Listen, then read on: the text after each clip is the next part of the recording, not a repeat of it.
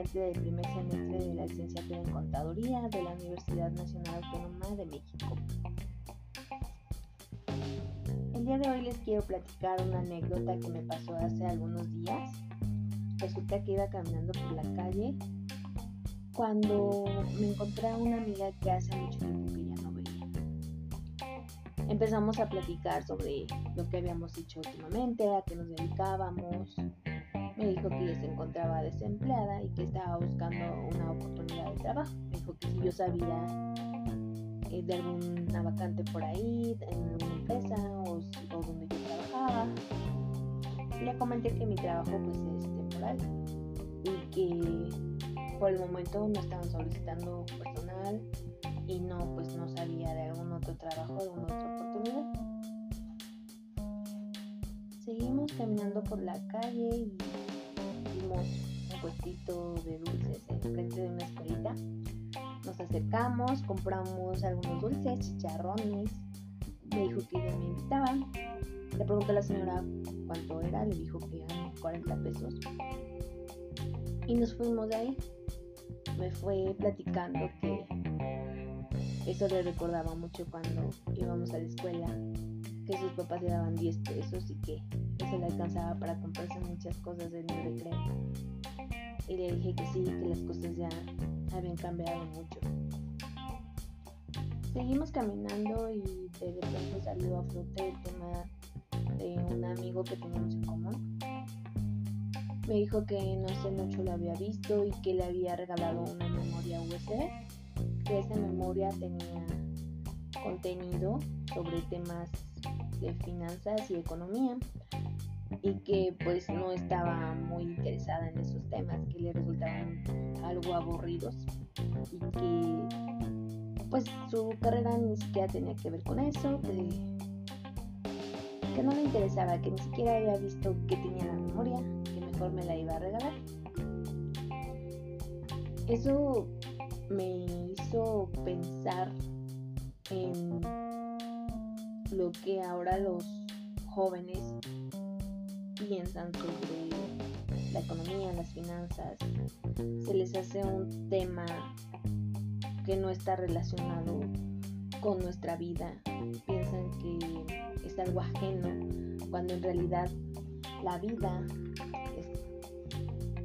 está muy muy relacionada con la economía. Piensan que solo las personas que estudian economía o las que eh, tienen que ver algo con esos temas pues son los que se involucran y que ellos quedan exentos y no es así. Entonces le dije a mi amiga, ¿estás segura que tu vida no tiene que ver con las finanzas y la economía? Piensa un poquito en estos últimos momentos que hemos pasado juntas. Empezaste a platicarme que estás desempleada, pasamos al pastito, pagaste los dulces Dijiste que ya no nos alcanzaba el dinero igual. Todo eso tiene que ver con la economía. Le pregunté si ella había pensado en ahorrar para el futuro. Me dijo que ella estaba todavía muy joven como para ponerse a pensar en esas cosas. Y le dije que no, al contrario. El hecho de que esté joven, pues eso es una gran ventaja para ella, pues tiene una gran oportunidad para hacerse de un, ahorro para su retiro.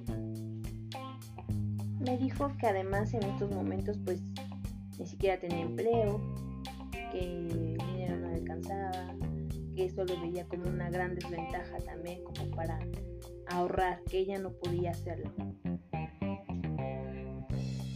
Y quise hacerla reflexionar un poquito que actualmente los jóvenes tenemos una expectativa de vida de más de 80 años, que las oportunidades de empleo para la gente mayor son escasas y no es que nulas, que en estos tiempos pues nosotros tenemos más ventajas, tenemos tecnología, tenemos educación y aún así la economía sigue siendo considerado como un tema aburrido para muchas personas y pues no, o sea, resulta que la economía y la vida están muy relacionadas y es, pues está siempre presente en nuestras vidas. Entonces, pues sí, se puso a pensar un poquito. Me dijo que mejor ya no me regalaba la memoria y que la iba a checar, que iba a estudiar un poquito porque pues sí, la había hecho pensar. No hagamos de lado estos temas. Son temas muy interesantes y como les digo, siempre son parte de nuestras vidas.